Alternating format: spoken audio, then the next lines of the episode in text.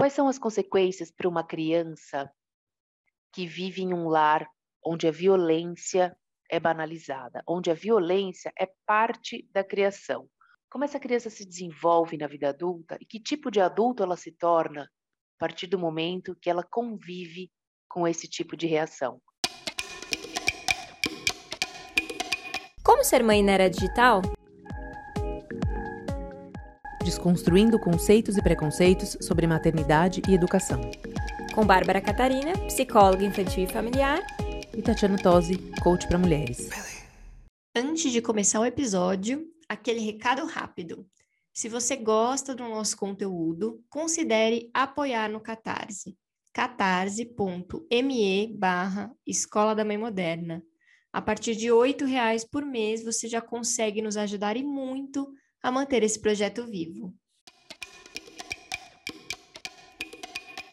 Oi, Bárbara. Hoje a gente vai conversar sobre um tema delicado.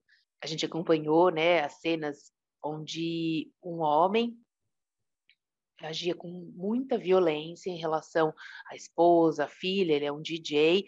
Esse caso veio à tona por conta das redes sociais, que a esposa conseguiu gravar essas cenas e aí divulgou, o que a tecnologia ajuda bastante, né, em relação a isso. Mas isso acho que sempre aconteceu, né? Isso é uma coisa que não é nova, não é de hoje, não é só no Brasil. A violência contra mulheres, mas a tecnologia pode se tornar uma aliada nesse momento de disposição, de mostrar isso para as outras pessoas, aquilo que ninguém sabia, aquilo que era somente dentro dos lares, e hoje a gente tem essa possibilidade de saber para agir, mas agora a gente precisa entender o que, que a gente tem que fazer, né? Qual é a lição de casa na criação de filhos, enfim, vamos bater um papo sobre isso, né? Exatamente. Infelizmente, a minoria dos casos cai na mídia e na boca do povo e tudo, mas a gente sabe que no Brasil é uma constante. É, a gente tem inúmeros casos de violência que não vão para a mídia, não tomam essa repercussão, e é uma coisa que a gente precisa refletir, né? Por que, que será que a gente só se choca no momento que isso cai nas redes sociais, ou no momento que é, isso aparece na casa de algum famoso? Ou quando isso aparece na casa de alguém que aparentemente é conhecido. Então, a gente precisa entender: será que a gente tem normalizado a violência? Será que a gente está anestesiado com isso? Quais são as consequências das crianças que nascem e crescem em lares violentos? Eu acho que até o nosso objetivo com o episódio de hoje é a gente fazer algumas reflexões sobre esse tema e como a gente pode, ao menos, tentar não perpetuar esse tipo de violência ou como a gente pode, é, como cidadão, como pessoa, como mulheres, é, protegermos umas às outras e tentarmos parar com esse ciclo. Mas eu acho que o mais importante que a gente não pode deixar de falar nesse episódio é que não foi um caso isolado, que não é uma, uma exceção, que não é uma coisa que acontece de vez em quando. Na verdade, aqui no Brasil, a gente tem recorde de violência doméstica, né, Tati? É, é um, um dado triste, né, para nós. É uma coisa muito sofrida para essa, para quem vive esse tipo de, de violência. E o que mais, nesse caso especificamente do que aconteceu, né, a, desse DJ, o que me chamou muito, muita atenção foi o fato de, pela primeira vez, eu vi cenas, né, essas cenas que foram divulgadas, pela primeira vez eu vi um caso onde a violência acontecia com outras pessoas dentro de casa, né? Não estou falando de uma violência na rua, onde as pessoas param para ver, para assistir, não fazem nada. Dentro de casa, né? Então as cenas apareciam. Uma é um motorista que trabalhava com ele e depois declarou que aquilo foi é, tinha muito mais, né? E coisas piores que ele tinha presenciado. Então isso que é pior ainda. Uhum. E a uhum. outra pessoa era a mãe dela que ali nas cenas parecia até que era uma babá que estava junto, que até supostamente, não, não é nem desculpar, mas às vezes uma babá tem medo de perder o emprego, tem uma outra relação né, com quem com o agressor ali que poderia, sei lá, se intimidar, vamos dizer assim. Agora a mãe dela, então, o que me chamou a atenção nesse caso foi isso, de verificar como a violência fazia parte daquela relação. É como se, como que ele, como sei lá, se a pessoa fumasse, né? Então você convive com um fumante em casa. A pessoa vai lá, acende um cigarro, tal. Ok, dali, né? Você já casou com ele fumante, você já sabia, sei lá o quê. Mas é, é como um, uma característica, sabe, assim, um, um comportamento que estava inserido nesse contexto, por mais que criasse uma revolta, mas não era, é, enfim, ali ela presenciava aquilo tudo, né? Então isso me chocou muito, sem julgamento com essa mãe, porque você imagina o sofrimento dela. Agora, que, o que, que levava ela né, a essa paralisação, a esse medo? Eu não sei nem explicar que tipo de sentimento que permeia uma, uma quando você assiste uma filha apanhando de um marido com um bebezinho ali, né? O que que, que leva a pessoa, né, a não a ficar realmente nesse, nesse estado de de paralisação mesmo. Ela ficou ali sem reação. Eu não sei se quanto tempo ela presenciou, quantas vezes ela presenciou, mas é complicado. O que me deixou, me chamou muita atenção foi isso, pelo fato de ter, terem pessoas ali dentro que não fizeram nada, né? No sentido de não gritaram, não chamaram socorro, sei lá, é, né? Uhum. Não, a gente não sabe, mas isso realmente me chamou um pouco a atenção. Sim, nesse isso caso. me choca também bastante. E o quanto é isso, né? O quanto a gente se fica paralisado, quanto muitas vezes é, esses, essas pessoas foram coniventes, né, com a violência, com aquilo que estava acontecendo. É, a hora que explode aí, é, sempre tem uma desculpa para aquilo que aconteceu, e é interessante que as redes sociais iniciaram esse movimento de que briga de marido e mulher, a gente coloca a colher sim. Então, eu acho que tem a ver também um pouco com a cultura brasileira, né? Essa questão de, de briga de marido e mulher, a gente não mete a colher, era uma coisa muito enraizada mesmo, né? De que é, o homem era a propriedade, não, a mulher era a propriedade do homem. Então, eu, é, as outras pessoas não antigamente, né, alguns anos atrás, não se sentiam no direito de intervir, porque não, o homem sabe o que é melhor para fazer com a mulher dele e a gente não vai se meter. Só que a gente está aí, né, 2021, não dá mais para a gente ter esse tipo de pensamento, até porque essa coisa de propriedade, essa coisa de mulher ser inferior, da mulher precisar servir, da mulher é, precisar se conter, né? Porque o homem, né, coitado do homem, ele não consegue se conter. Então, se ela provoca, se ela traz ciúme, ele tem o direito de explodir. Então, são coisas que, quando a gente vai pensar no detalhe, a, a, o problema é um pouco mais embaixo, né, Tati? Então, acho que a gente pode começar a trazer alguns dados importantes da história aqui do Brasil para que a gente possa se desenvolver e depois eu quero relatar um pouquinho também sobre algumas pesquisas do, de crianças que crescem em lares violentos e quais são as consequências disso, para que a gente possa refletir e para que a gente possa entender que todos nós temos o dever de proteger as crianças. Então, a gente tem que ter a informação correta, tem que saber o que fazer, como pedir ajuda, como denunciar, é, e exatamente tentar minimizar os danos. Com certeza. É, é, legal a gente organizar o nosso pensamento e contextualizar um pouquinho essa questão do papel da mulher. Né? A gente falou bastante sobre isso no, no nosso podcast, onde a gente tem até um episódio né, dedicado falando um pouquinho desse papel social da mulher e o quanto ele, o quanto ele vem mudando ao longo né, da história da humanidade, mas a gente tem enraizado, por quê? Porque, por exemplo, eu vou trazer alguns pontos aqui é, específicos só para a gente também contextualizar mesmo. Então, a gente tem desde a Grécia Antiga, por exemplo, textos de filósofos que eles colocam uh, dentro, né, de, nesse contexto dos textos que eles escreviam, depreciação contra as mulheres. Então, eles já consideravam a mulher um ser inferior, desde isso, vamos pensar, Grécia Antiga, né? Então, onde a gente tem ali a formação da civilização, como a gente conhece, que depois a gente vai para a civilização romana, onde, por exemplo, as mulheres nunca foram consideradas cidadãs e elas não podiam exercer cargos públicos. E a gente sabe, o direito nasceu em Roma. Então,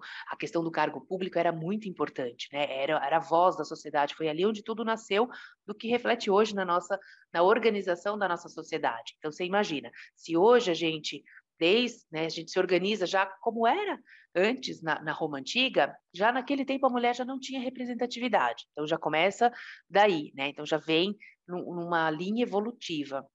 A gente tem dados também, por exemplo, na Idade Moderna, é, filósofos que defendiam que as mulheres tinham uma deficiência natural e não poderiam ser reconhecidas como seres morais. Lógico, não estou falando de todo mundo, tá? Não dá para generalizar, mas eu estou dizendo de pontos históricos onde a gente capta esse, esse, pensamento, ou seja, ele existia e ele era discutido, né? Ele era, é, ele estava presente ali na, na discussão da sociedade. E com a Revolução Industrial, isso já começou a mudar um pouquinho, e no século XIX, com a consolidação do capitalismo, isso também mudou, porque daí a gente tem é, um olhar diferente para as mulheres, né? No caso, uh, em relação ao feminismo, foi onde tudo começou, que as mulheres tiveram mais presença, lutaram por mais presença, por mais voz no mercado de trabalho. É, então aí começou a mudar um pouquinho o posicionamento. A gente teve, a gente depois, se a gente olhar agora, recentemente, no passado bem recente, né, uns anos atrás, também todo um movimento do empoderamento feminino que vem acontecendo, isso tem reverberado ainda hoje. Então, eu acredito, de fato, que o futuro, as próximas gerações, eles vão, vão começar a enxergar e valorizar o papel da mulher de uma outra maneira. Eu acredito realmente que isso, que a sociedade tem evoluído positivamente nesse sentido. Vai demorar um pouquinho, vai, mas o mais importante é que passo a passo, acho que a, sociedade tem uh, tem estado mais aberta para esse olhar para a mulher, para os direitos, enfim. E a tecnologia vem como uma grande aliada, né? Nesse sentido, tem que saber usar a favor, como, como em qualquer situação, mas eu acho que a gente conta com esse, como eu falei no começo do episódio, contamos com esse pontinho positiva a nosso favor, no sentido de ajudar a, a divulgar coisas que não são legais e, e dar força para aquelas que estão precisando. Exato, acho que são importantes esses dados, né, Tati? A gente precisa entender como é que funciona, acho que é muito interessante é, a gente ir atrás de pesquisadores e pesquisadoras e pessoas que se aprofundam de fato nesse tema. Tem muita gente boa que estuda profundamente é, a violência, estuda profundamente os, os impactos psicológicos disso, estuda profundamente todo esse histórico. Então, eu acho que é o nosso papel, sim, se informar.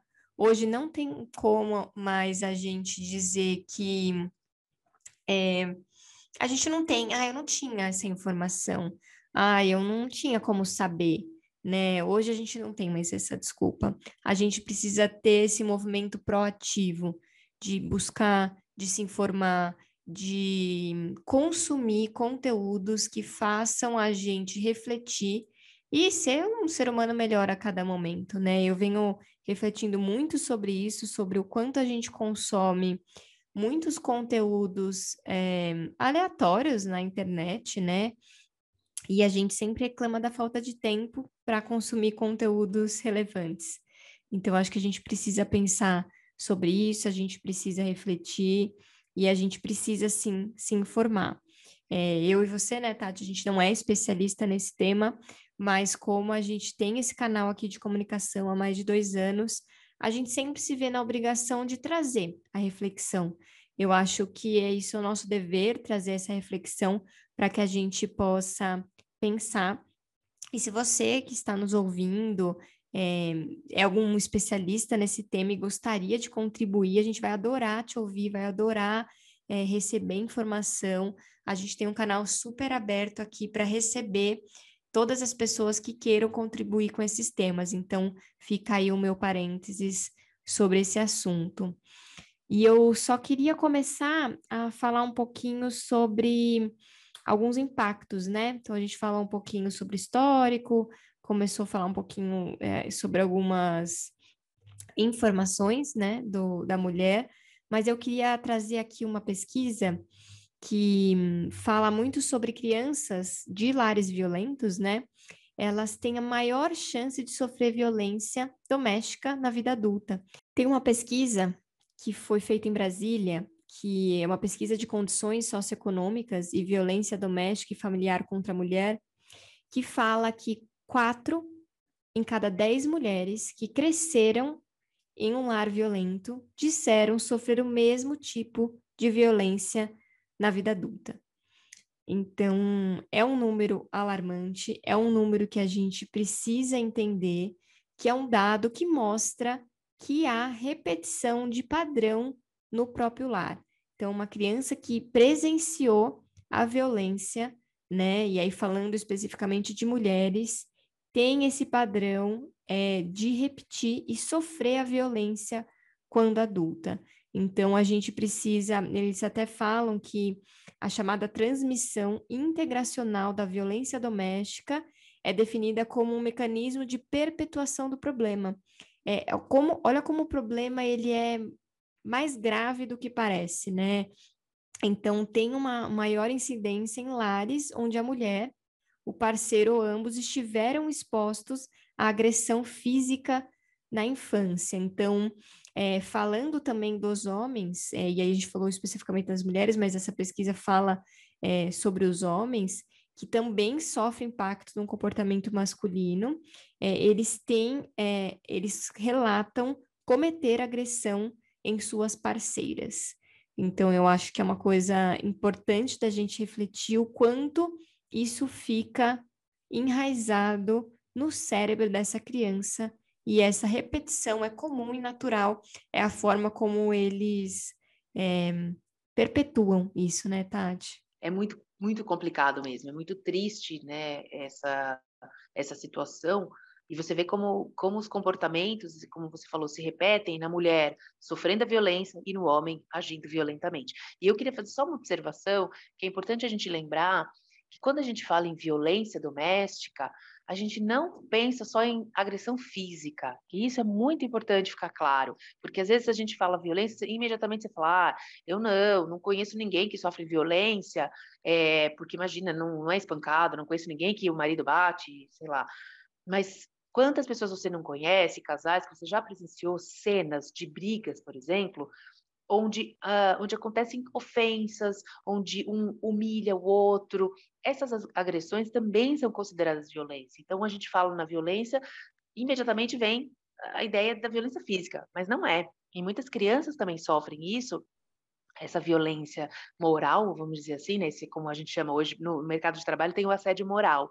Mas com certeza nos lares também acontece esse assédio moral, entre aspas, no sentido de você usar a sua condição de superioridade, e aí entra a parte de crianças também, e mulheres também.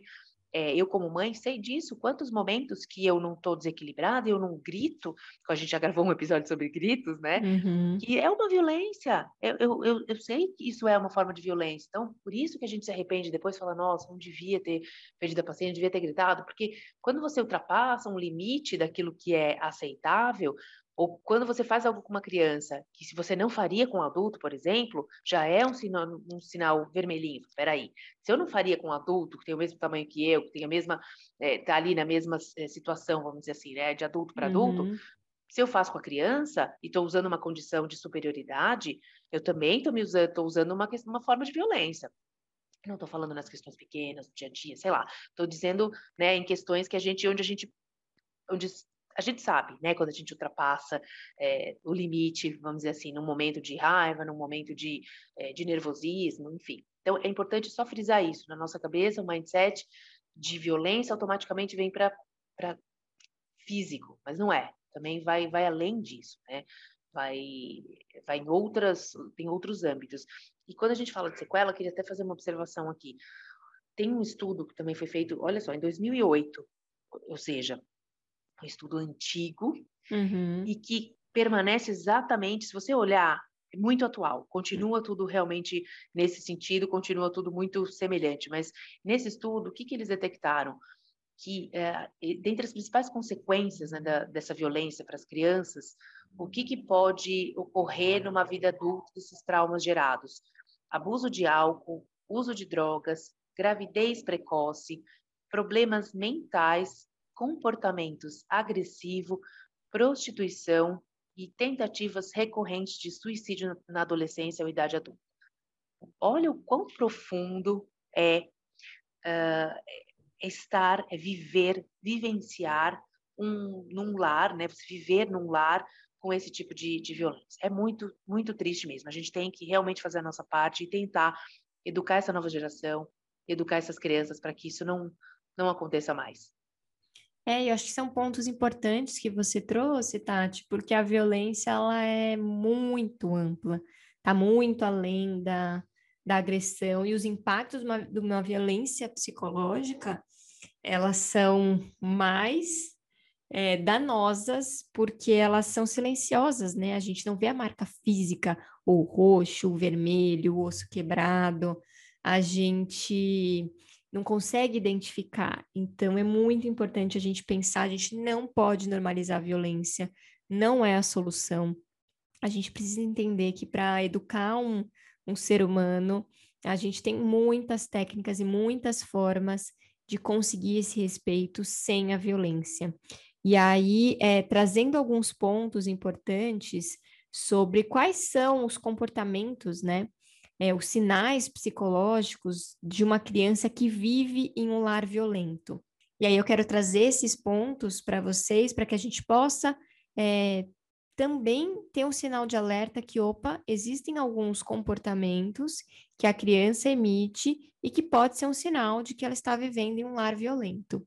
Então, uma das características é uma criança que fica muito quieta, introvertida e pensativa, é uma criança que, né, que fica encolhida por viver nesse lar de violência, ou em alguns momentos essa mesma criança se tornar agressiva e intolerante, então passar do momento muito introvertido, quietinho, para explosões de raiva que aparentemente não tem motivo nenhum, e é intolerante com coisas pequenas, a criança ela vai de um polo para o outro com é, uma velocidade muito grande. Outra coisa, crianças que não dormem bem à noite e apresentam essa sonolência porque houve brigas, discussões e agressões, têm medo de dormir, né? Porque se dormir, dormir é o nosso momento mais vulnerável. É o momento que a gente está exposto, a gente não está enxergando o que está acontecendo. Outra coisa é uma criança que costuma faltar com frequência na escola, sabe? Uma vez que a mãe não leva, ou o pai não leva, tem vergonha de se expor, receio de que alguém veja alguma marca, né, de violência, se ela estiver sofrendo a violência, não só assistindo a violência. Então, é, são coisas que eu estou trazendo, claro, gente, características que precisam estar dentro de um contexto. Se seu filho ele é muito quieto, calma, não é? A gente não está dizendo que ele é uma criança que está sofrendo violência, mas são sinais comuns e característicos para pessoas que convivem com crianças, principalmente professores, ou que você está ali observando ali na pracinha, são comportamentos que a gente precisa ter um sinal de alerta para observar. E como eu disse, é, a gente só vai é, interromper esse ciclo de violência se todo mundo de fato, não se omitir mais. A gente não pode ver uma questão de violência e não denunciar. A gente precisa chamar. A gente tem medo, né? Ah, eu vou chamar o conselho tutelar, vou fazer, e aí isso vai ser muito pior. Não. A gente precisa chamar o órgão competente, porque se de fato tiver acontecendo alguma coisa errada, eles vão identificar e eles vão tomar as medidas necessárias, porque se a gente puder cuidar para que isso não gere hum, consequências muito graves a longo prazo, é o ideal. Então, lembrem-se que todos esses sinais estão dentro de um contexto. Uma criança que pontualmente tem episódios de agressividade também não quer dizer que está sofrendo violência. Vamos tomar cuidado com as informações, mas a gente precisa entender que existe um padrão de comportamento e que a gente pode sim ficar atento. Na dúvida, busque ajuda. Na dúvida, conversa com o psicólogo, conversa com o pediatra do seu filho. Na dúvida, é, é melhor a gente sondar e, e poder entender é, e cuidar ali pelo, pelo excesso, né, do que pela falta. A negligência, ela é tão danosa quanto a violência. Sem dúvida, sem dúvida. E, e vale lembrar que a maior parte dessas agressões tem acontecido dentro de casa.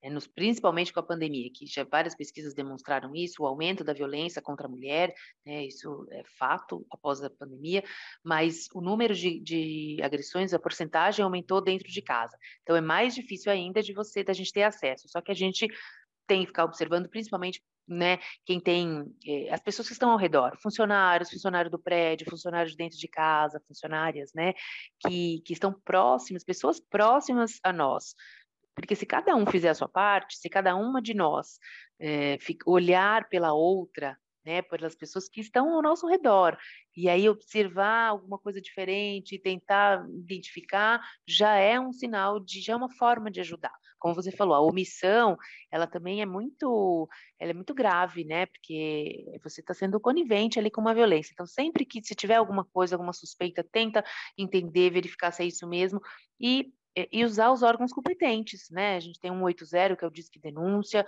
é um serviço que está disponível para a população, tem as delegacias uh, da mulher, né? Programas de apoio para as mulheres, a Lei Maria da Penha, que uh, de uns anos para cá tem sido bastante atuante, né? Talvez não seja como a gente gostaria que fosse, porém é alguma coisa, é melhor do que não ter nada. Então temos que usar aquilo que, aqui, os direitos que temos, né? Os direitos que foram adquiridos e fazer a nossa parte. Se cada uma de nós realmente proteger, ajudar a proteger as outras, o mundo certamente eh, será melhor, né? A gente consegue ter uma, uma rede de apoio muito maior. Exatamente. Espero que vocês tenham gostado desse episódio, que a gente possa ter trazido reflexões para vocês. É, o nosso objetivo é sempre dialogar, pensar, refletir. Volto a frisar o convite para para as ouvintes e para os ouvintes que estão aí conosco e que queiram contribuir, que queiram conversar, que, que estudam, que têm informações relevantes. Eu acho que se a gente se aproximar, a gente pode disseminar essa informação e a gente pode fazer o que é possível.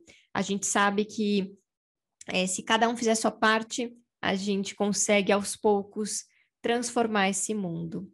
Então, conecte-se com a gente através do e-mail contato arroba escoladamãemoderna.com.br. Nós também temos um site, a gente acaba não comentando muito aqui com vocês, mas é www.escoladamãemoderna.com.br, aonde a gente coloca todas as informações, textos, a gente coloca um pouquinho sobre a nossa história, coloca também todos os eventos que a gente participa e faz rodas de conversa. Nesse momento, pandemia, é, essa parte da Escola da Mãe Moderna ela foi suspensa, mas é algo que a gente gostaria muito de retomar assim que possível, assim que for seguro. Então, deem uma olhadinha, tenho certeza que vocês vão coletar informações bastante relevantes. Até o próximo episódio.